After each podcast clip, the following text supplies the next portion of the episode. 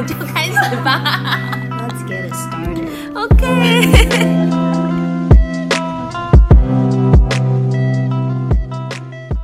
哟呵，欢迎收听，我们开始吧。大家好，我是 Vicky，我是慕柔。今天持续邀请到我们的金氏媳妇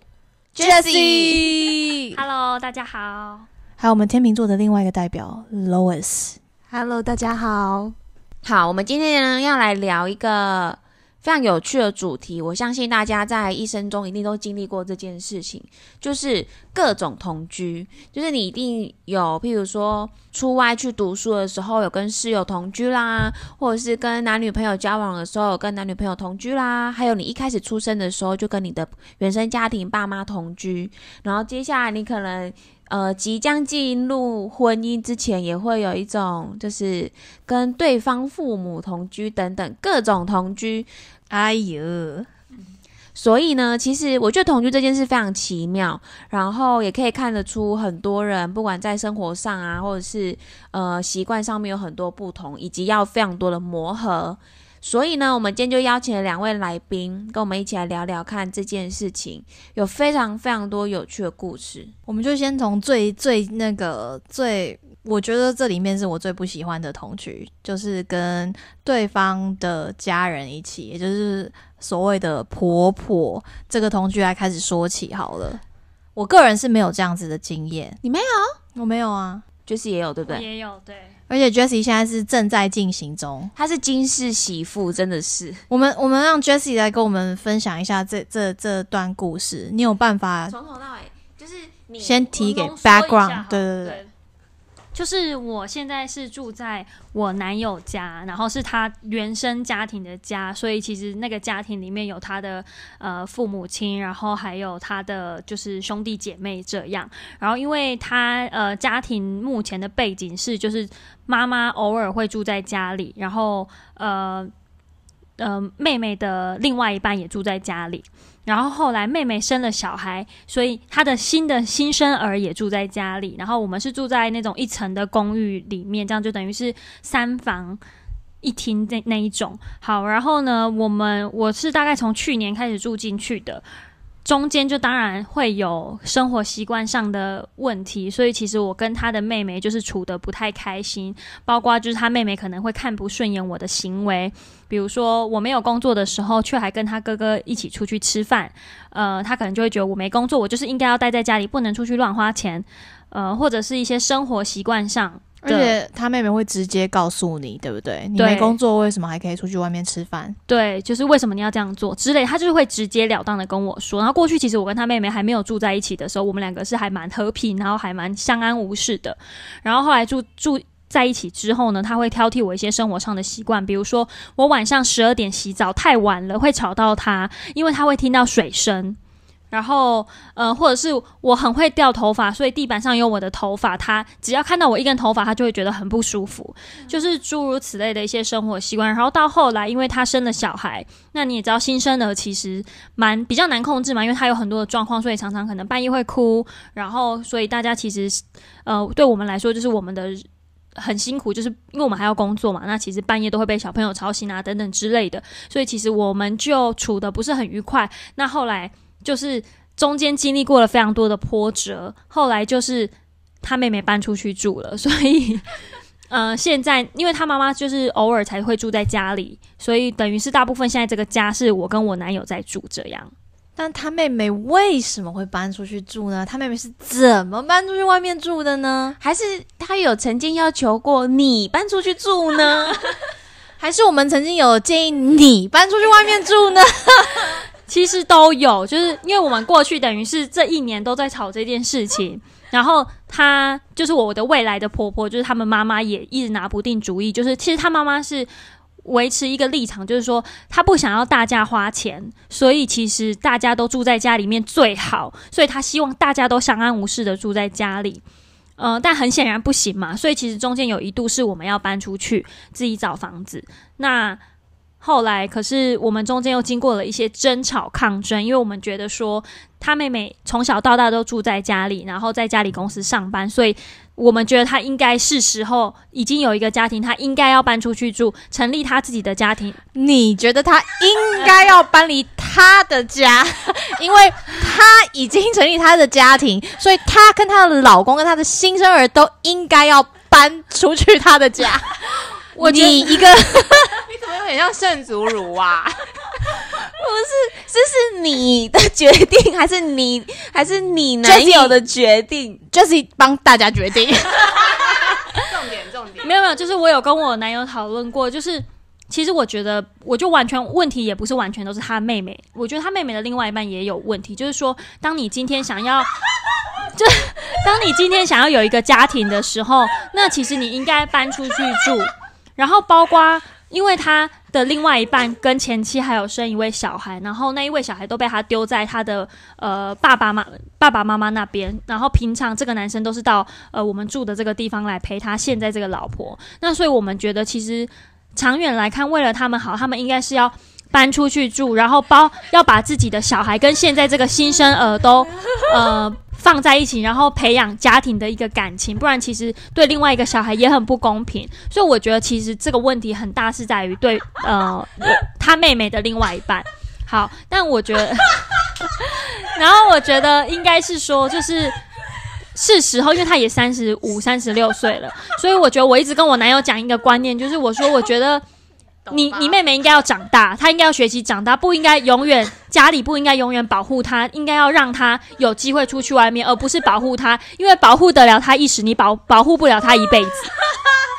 你们觉得这个人的道理很多呢？少女的道理很多，可是这些东西是你去沟通，还是你男友去沟通啊？当然不可能是我直接去沟通啊，但是我我都会叫我男友去说。但是如果我会暗示我婆婆，就是比如说我有时候下午请假比较早在家，遇到我婆婆的时候，她就说你怎么在家？我就会故意跟她说哦，我去面试啊，因为我想要赚多一点钱搬出去住，故意就是有点让她知道说我们有在做这样子的考虑。不是啊？可是其实你不是也有约你婆婆出跟你男友，然后来谈这件事情吗？这个住的问题。呃，有，因为她呃妹妹跟她婆婆跟她妈妈就是比较没有办法沟通，她妹妹就是采取一种呃全力反抗，然后酸就是会酸的那种方式对她妈妈。那我我我那时候就是想说，那就是大家坐下来一起谈。呃，就是找她妈妈，然后找我男友一起谈讨论这件事情该怎么处理会比较好。对啊，现在就是最后我们有影响了他妈妈的决定，就是让他妹妹 就是搬出去住，然后给他一个长大的机会。所以这是一种少女的胜利。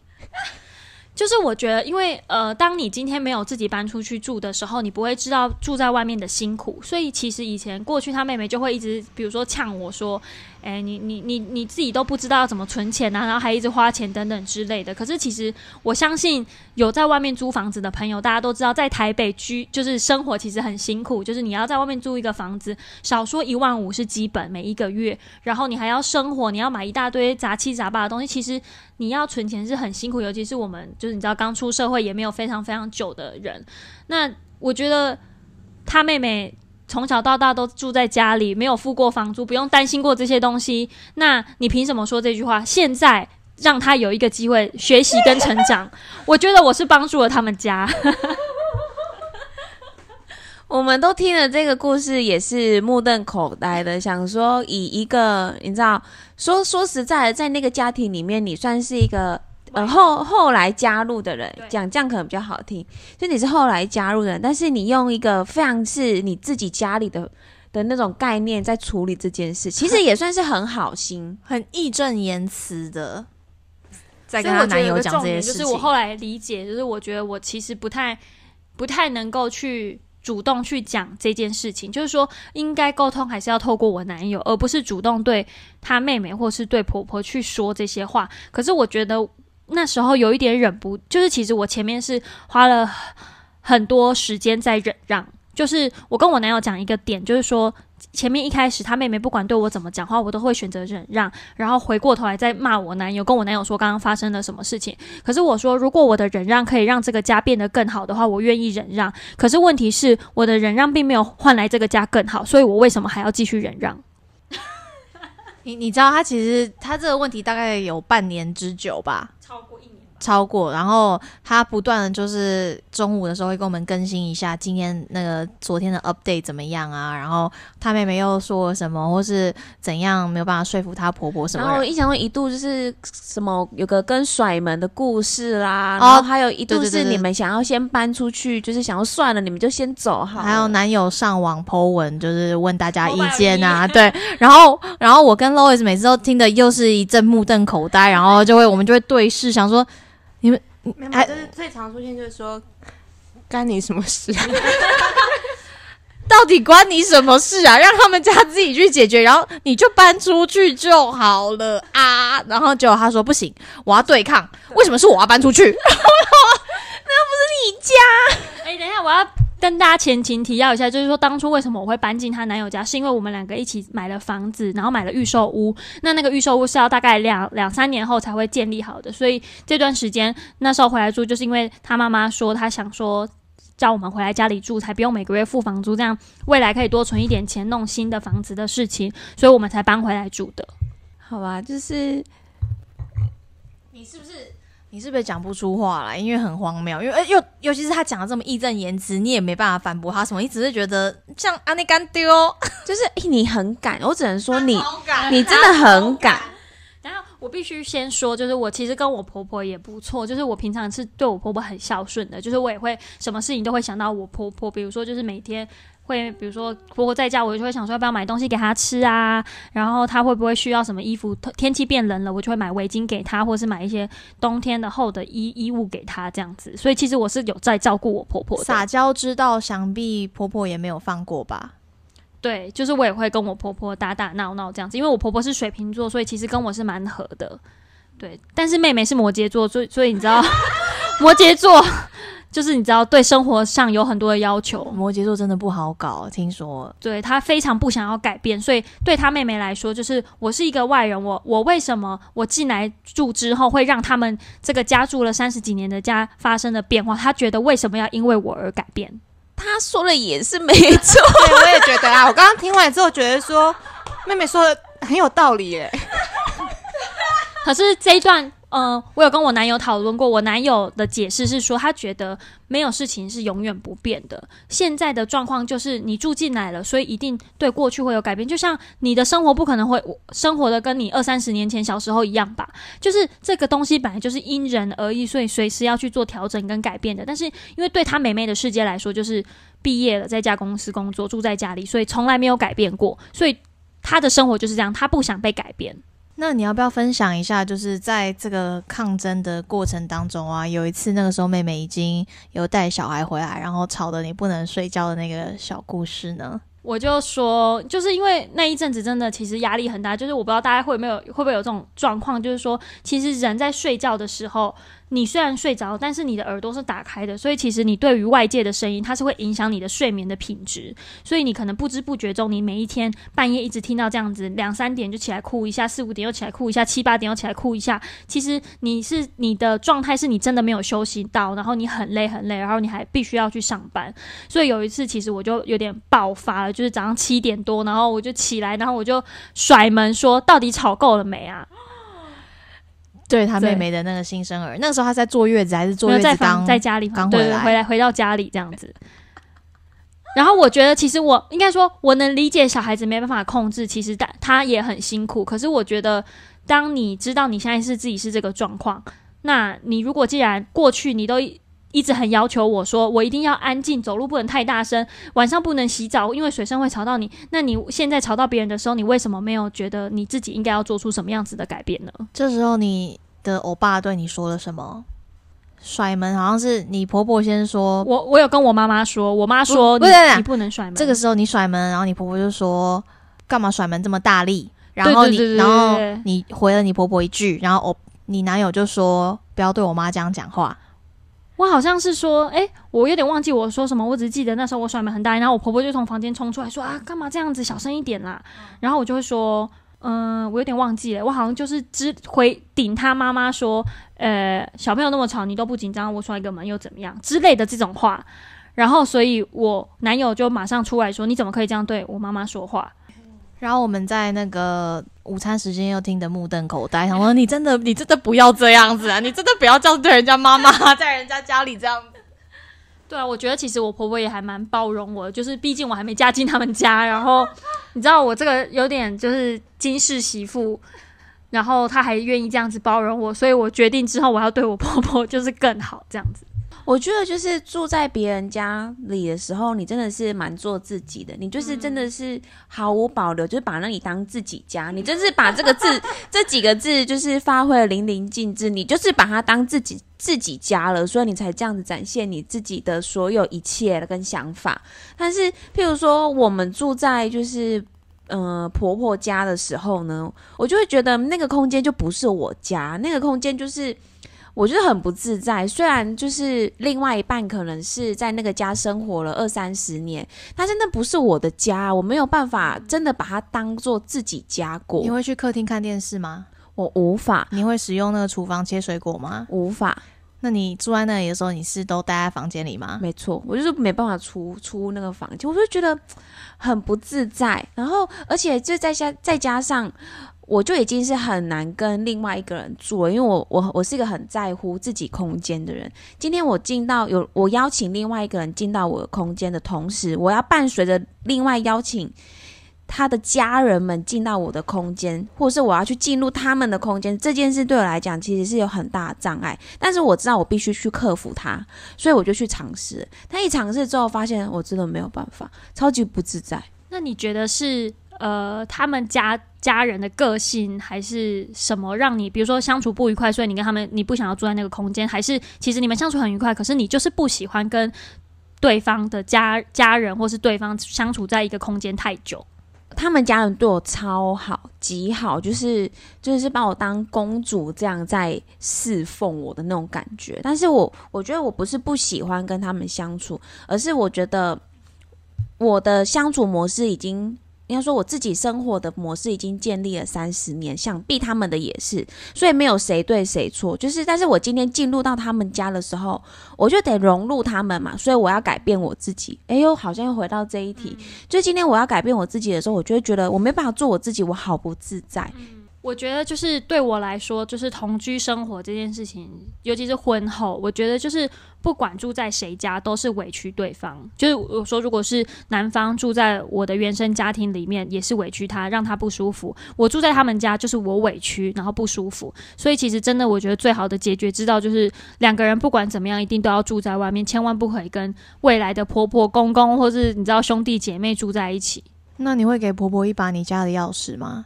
我不会，你会给小姑一把你家的钥匙吗？我会给她一坨屎。因为我之前的状况是我没有跟婆婆住在一起过，但是婆婆小姑们都会拥有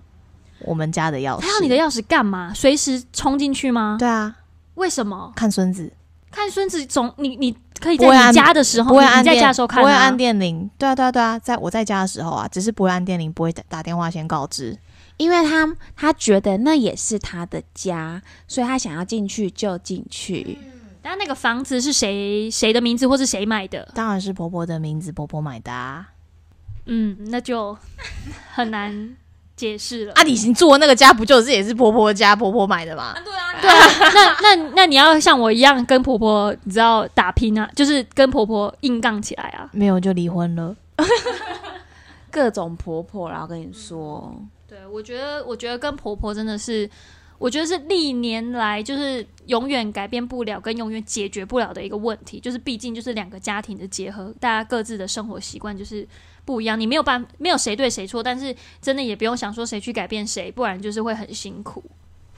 而且我觉得我自始至终跟别人同居的原则都一样，就是我只要一同居，我我就会跟对方的感情变不好，不管那个人是我自己的亲生爸妈，也都一样。所以我其实我国中一毕业我就离开家了，我就再也没有回到家里住，因为我就知道住在一起的时候，我没有办法很展现我自己，做我自己，或是完全放松，或者是会有第三者来干扰你说你这个可以做，你这个不可以做，你应该要怎么样怎么样的时候，我都会很不自在。我还蛮意外的、欸，就是说，因为如果你从小到大是在这个生长家庭的话，那你怎么会觉得会不自在？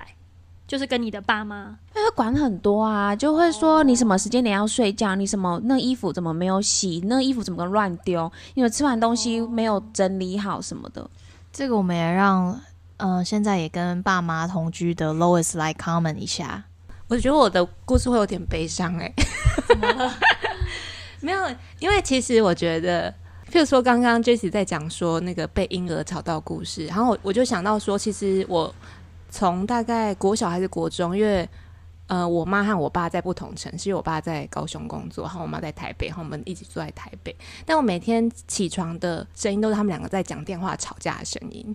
然后就是中间很多部分来讲，因为我们家庭很多一些争吵或什么之类的东西，然后我觉得在某部分我是备受干扰的。但我会很习惯跟忍耐跟压抑去 feeling 这个环境里面，达到一个比较安然，就很像暴风圈里面在一个中心点的一个状态。所以你觉得你住在家里是不快乐的吗？就是我不会有家的感觉，就是安全感跟家，就是有点像是虽然我在家里，但我没有觉得很像在家里，所以我还是像 Vicky 刚刚讲，会我会自己在我自己的空间里面，然后宁愿待在自己的空间房间里我也不要出去，我也不不要去看。电视，然后我会有一个自己的帮一个 boundary，但那个 boundary 对于在原生家庭里面来讲，又是一个很 tricky 的的一个关系，就是说我要怎么样去让对方不要打扰到我，但我又跟他好像就是维持一个关系，在这样的一个状态里面。我后来发现，就是如果没有办法好好沟通彼此的那个 boundary 在哪里，就算是跟原生家庭也一样哦。那我最后会选择，就是我就先搬出去住。但是因为我觉得跟亲人之间的那个 connection 不可能那么容易的就切割，所以后来选择方式就是，那我就常回去看我爸妈。那这样子的情况下，反而是比我们住在一起的时候感情还要更好，因为你保你有弹性，是保有自己的空间，然后当你要展现你的爱或者是关怀的时候，你是有定期的在做这件事情。其实那关关系的维持是很不错的。对，但因为其实这这个东西，我觉得我的个性在某部分是很，就是我会觉得是是否我要调整自己去，因为团体生活就是这样，不管你到一个公司，或者是你去建立一个关系，一定不是说你说怎么样就怎么样的，包含很多的生活习惯跟作息，所以我会在中间去做很多的调整。但是我觉得这调整到最后就会列列出来一个问题，就是刚刚。我最近在思考的问题，就是譬如说我在需求跟界限中间的关系是怎么样子，然后你需要怎么样的一个状态，然后会让你觉得在那个宽呃空间里面是很舒服的。那我相信 Jessie 的那个 boundary 就是应该是比较没有，或者是其实是比较大，会把大家一起包容进来，在你的世界里面。对，我觉得我就是控制狂，所以我觉得大家的事情就是我的事情，所以我就会，嗯、想要也不是说想要改变或是什么，就是我会把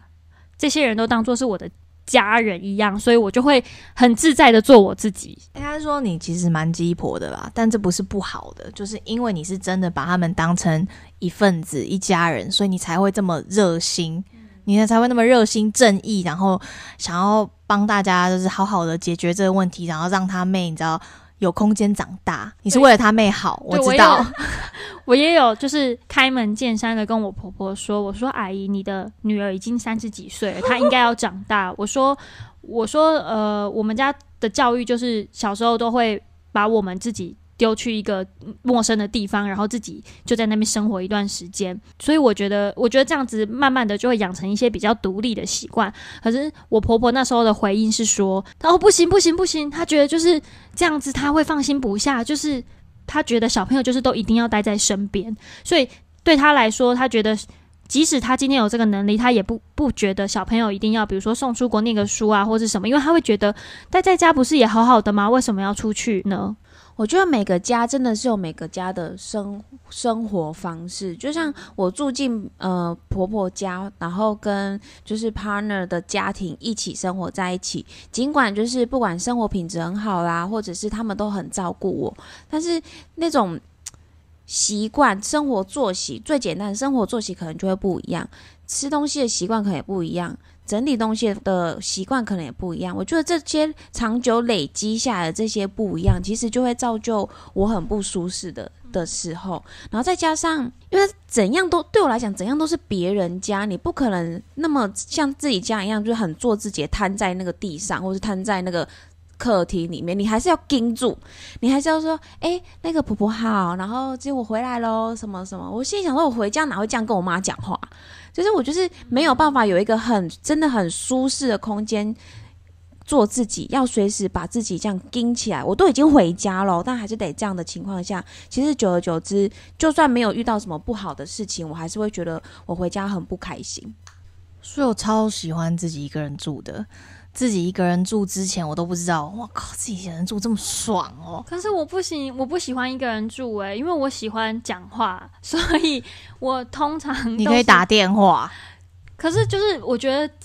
本人在那边的那个感觉还是不一样。就是我的习惯，就是从小到大现在都没有改变。就是我回到我在我小时候在家里，就是一回到家，我就会分享我今天公呃学校发生什么事情，谁谁谁对我讲了什么，老师对我讲了什么，我超不爽的。然后他也叫我去罚站，然后我就会一一大连串就是跟我爸妈说。然后我觉得我现在住在我男友家也是，我一回到家里，我就会跟我婆婆说，你知道吗？我今天怎么样怎么样？刚刚邻居都被我吓到，因为我讲话太大声，然后或是什么之类的，就是。我就是会忍不住，我必须要有一个人可以跟我讲这些话。我在想，是不是因为你家从小就是这样？好啦，我觉得这一连续两集啊的结论，其实就是真的是原生家庭对我们的影响实在太大了。我以前从小到大的那个家庭里面是不像你们家的，我们就是我们就有点像是有一些，比如说吃饭，因为我们家家教非常严格，就是吃饭我们就会到客厅好好吃，不可以看电视。然后吃完饭之后再去客厅看电视，吃完水果之后就会各自解散回自己的家。所以有任何事情要交代或是分享，就会在吃饭的时间完成这件事情。之后呢，就是自己的时间了。那代表你们也是有相互分享啊，就是还是有一个那个过程啊。但是因为我们我爸妈非常严肃跟严格，所以就是比较少时间是那种冷消尾的时候，比较像是在报告一下今天在学校状况如何啊。然后我们也比较少听到爸妈分享他们自己彼此的事情。我其实小时候也是蛮喜欢放学回家就会跟我妈分享在学校发生的事情，但我现在还是很觉得一个人住很爽，不用跟家人住在一起。我觉得是你可以拥有你自己的喜欢的空间、你的步调，然后没有人管你要做什么。那现在要是如果有钱可以 hire 一个助理，然后来帮我做一些倒垃圾，或是直接照顾我回家就有热茶，或是放好洗脚水，这样我可能会更好。管家，管家，就是管家可能要含私厨，然后呃，还有就是关心我的一天，然后按摩、司机，然后或者是就是打扫。对，那如对如果互相喜欢彼此，可以干嘛干嘛的，那也不错。其实我觉得有些男生他们不是就是你知道很古早，不是会订那种邮寄新娘吗？其实我是不是要个邮寄？不是不，是，现在是那个啊，月薪娇妻啊，对啊就是我可能需我可能需要一个月薪交夫吧。他就是 pay by monthly，然后呢会帮你打，他就是会做你刚刚讲的那一系列啊，只是他是女的，你现在需要一个男的啊。对啊，要看着顺眼，然后就是可能合得来，因为我觉得谈恋爱太多我觉得你包养比较快，不行，可是我会看不起。对啊，包养要发生关系耶、那就反正长得帅啊，他这些都做，然后再喊发生关系，解决生理需求，不是也很好？没有没有没有，生理需求就是我觉得还是要对，要有基本的一定的信任要有爱跟要爱对对对才可以。那是我的梦，就像我希望有人可以发明一个，就是你躺进去就可以自动帮你洗澡跟洗头的机器一样。要。想要我觉得洗头机非常必要，就是都会觉得那个小叮当任意门，就是回家的时候，因为有时候喝酒什么就很懒得洗澡，然后但又希望躺在床上，就希望赶快洗浴一下，就这样可以睡觉。还要包含卸妆跟头发烘干，最好可以把头发的那个卷度吹到一个 OK 的那个程度，也是不错。其实我们后来同居后，最后导出的话题是一个人真的生活超棒的。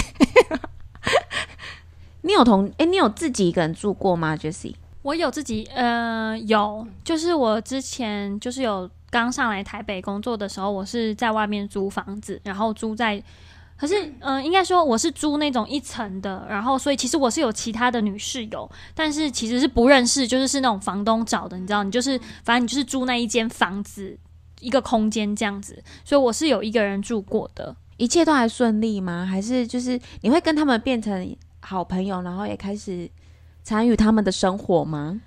哦，有啊，就是会管进去啊就是我会跟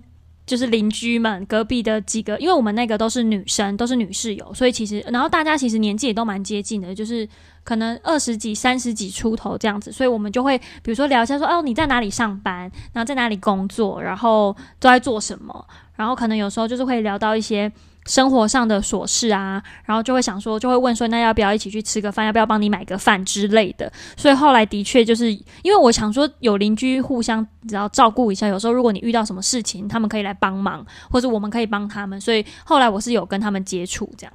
可是你知道也有那种不好的室友，比如说大家都住在同一个空间，然后每次卫生纸都是你买，房租他总是晚缴，你先帮他缴，然后他也很久都没有给你，然后你帮他买饭，他也忘记给你钱这类的，不会觉得很烦吗？呃，可是因为房租这件事情倒是没有，因为就是各自对房东嘛。然后我们因为没有客厅，就是我们那个那那边是全部隔层，都是一间一间房间，所以没有客厅，所以就比较不会有公用的这个问题发生。所以卫生纸什么这些还好。然后那时候房东还有请阿姨每个一个礼拜回来打扫两次还是三次吧，所以其实公共区域都是很干净的。然后只有等于是你自己只有要维护就是自己的房间，那是还蛮高级的套房的感觉。就是是那种旧公寓，但是它全部就是全呃重新装潢这样，所以其实感觉都还蛮新的。然后大家彼此因为就是你知道没有这些生活习惯上的 overlap，你就不会有这种争吵的状况。嗯，那那很关键，对，因为因为我在想，如果我有室友，我可能会很机车，对方可能就是我觉得生活的习惯不同，这个就是东西乱丢啊什么，你自己东西乱丢还好，看到别人的东西乱丢在共同的空间，你就会觉得啊咋烦，你为什么东西不挂好呢？那样我觉得真的要跟别人同居是一件，如果它是一件避免不了的事情的时候，你真的要好好的选择室友，或者是遇到好室友真的很重要。譬如说巴德之家，就是一群，这是一群我朋我的朋友们住在一起的一一个旧公寓，它就是一个非常大的共。的客厅是大家共同空间，然后有三个小房间跟一个非常大的厨房，其实就是一个家庭。然后里面住的，我就觉得非常神奇的是，里面的人都住的非常的有趣的人们，他们各自的呃职业，譬如是是摄影师、平面，然后或者是剧组的。服装师等等，他们平常工作都很忙，所以可能有时候会各自不在家，或者是聚在一起的时候，就是大家会一起发疯，然后或者是一起在那个客厅里面，不管是聚餐、煮火锅，或者是有人就会号召起来做一些大家一起玩的事情。所以我觉得拥有那样子的共同的同居人，其实是很难得的。这听起来很像有一句话，不是说就是朋友是你长大之后选择的家人吗？就是这个就很像你刚刚说的那个巴德之家，他们就是会突然间半夜各自在客厅里面工作到一半，就会突然间三个人就跳起来，快乐舞。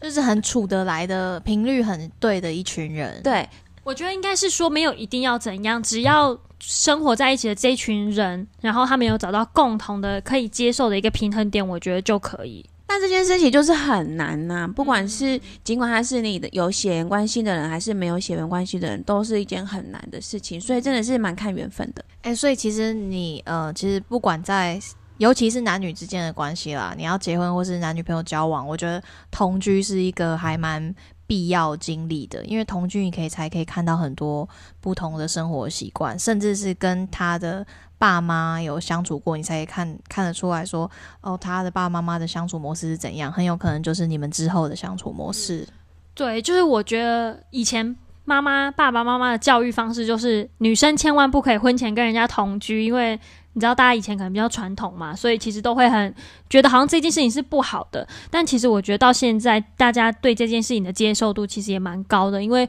如果你没有跟这个人住在一起的时候，你根本就不知道你们两个未来真的生活在一起会是什么样子。我也超级赞同，就是我觉得在你结婚之前一定要看看你跟这个人住在一起的默契有没有，或者是你们决定你们接下来结婚之后是要跟家人一起住，那你一定要试试看，在结婚之前就跟他的家人住住看。就是就像我们刚刚前面讲这么多，就是今天可不可以跟除了你自己以外的第二、第三个人住在一起，是真的很看缘分，很多东西要注意，很多东西要磨合，很多东西，而且我觉得很多习惯不是说我今天改一下下。就好了。你要想象，你这个这个忍耐或者这个委屈，就要维持接下来的二十年、三十年的时候，其实可能我一个礼拜就会想爆炸了。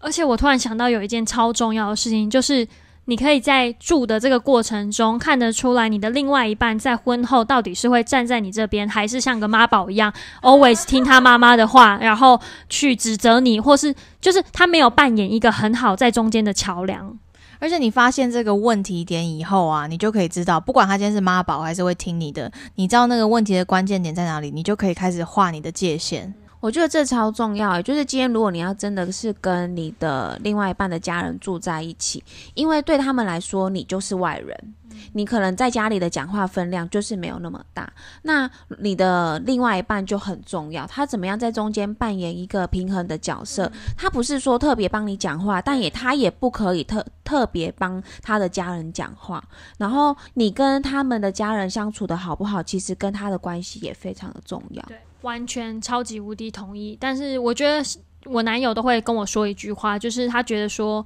过去他的家人是这样，他没有办法选择，但是他现在会选择保护他自己未来一辈子的家人，另尤其是另外一半。哦，好会说话，欧巴。哎，那回到刚刚 Rose 有说，呃，你现在你现在都会就是住在家里，可是你没有那么的快乐。但是那你会考虑说未来，呃，会想要搬出去，然后有自己的空间吗？就不管可能未来是可能跟另外一半，或者是可能就是自己一个人在外面住，你会考虑这样子的选择吗？我觉得就是因为我最近才在想说，对于家的家的样子到底是怎么样子，就是说包含设施或者是感觉，然后它会是怎么样的样子？因为我觉得就是刚刚回到刚刚讲的，原生家庭会影响到一个人很多，包含你对于未来的画面跟想象。所以我觉得搬出去住哈，一个人这部分来讲，一定是一个我会走的路。只是在过程中，就是譬如说，我还是觉得我我会需要一个。类似像团体或是一个人可以去一起去 share 那个部分的空间，对，所以我会有这样的一个想象。我觉得自己住还有一个好处是，你可以把那个空间打造的很适合你自己，或者是很很照着你自己的喜好或者习惯去去做，我觉得是蛮好的。但是我蛮也蛮认同说，还是要有一个人可以跟你一起分享你的生活，或者是你的不管是喜怒哀乐，只是那个中间要怎么样找到那个平衡点，那个 boundary 在哪里，就是我觉得大家人生课题啦。那那个人不一定要住你家，要住哪？那个人可以住自己住他自己的家，然后呃分享生活的时候再分享就好啦。就是我之前有在约会，我就蛮难想象让男生来我家住的，就觉得还是你没有想象过。嗯，我觉得我觉得他是需要就是百分之百的确定这个男生可以跟他走很远的路，然后他才会。让他进到他自己的空间，但是在他还没有百分之百确定之前，他是不会让他在自己的空间里面撒泡尿之类的。哇，对我觉得，我觉得是今年度我自己的界限有在画的更明确了，就是我可能会因为你知道不好意思拒绝，或者人太好，然后或者是奇怪的那个性一一时兴起，可能会说哦，你可以来住我家，可是后来觉得呃不行不行不行不行不行不行，然后我就会。用尽各种理由，就是把把这个事情取消掉。然后后来我就会发现，嗯，我真的是我现在喜欢我一个人的空间。然后在这个人还没有合格以前，我觉得没有办法让他进来，因为这个这一块是我自己画的，我的我的界限，我的境地。一旦我有让你进来，那代表我你对你对我来说是有一定的程度的的分量。我觉得就是每个人要找到自己的方式，比如说我很喜欢我自己的空间，但是我又是一个极度需要陪伴的人的，在一段关系里面，我是需要实体陪伴的。就是如果他是在 always 透过电话或者是视讯在维持这段关系的话，对我来说就是没有关系。所以我需要他实际出现在我的生活中，可是他又不能太频繁，因为太频繁我就会觉得他很腻很烦。所以就是要找到一个平衡点啦。基本上这几集讲起来，我们就是很难搞啦。对，我觉得女生真的好难搞，男生真的好可怜哦。我们都知道，那没有办法，我们就是这么棒。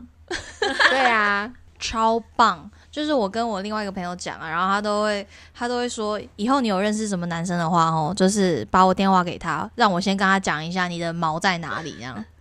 好啊，来做个 ending。他在那个木楼在旁边做起瑜伽了，所以呢，就是相信大家也有各种同居的经验啊、想法啊、心得啊。